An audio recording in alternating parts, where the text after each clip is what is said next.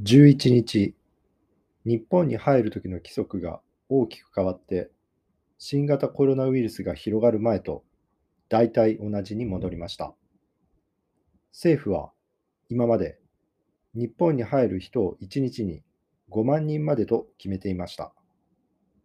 11日からは何人でも入ることができます。ツアーではなく、個人で旅行をする外国人も日本に来ることができます。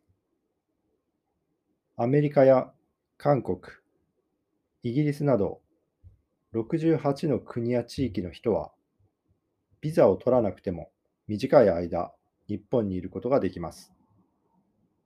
日本に入るときに空港や港でウイルスの検査を受けるのは、熱が高いなど具合が悪い人だけです。しかし、ワクチンを3回注射した証明か、出発する前72時間以内の検査でウイルスが移っていないことを証明する書類は、これからも必要です。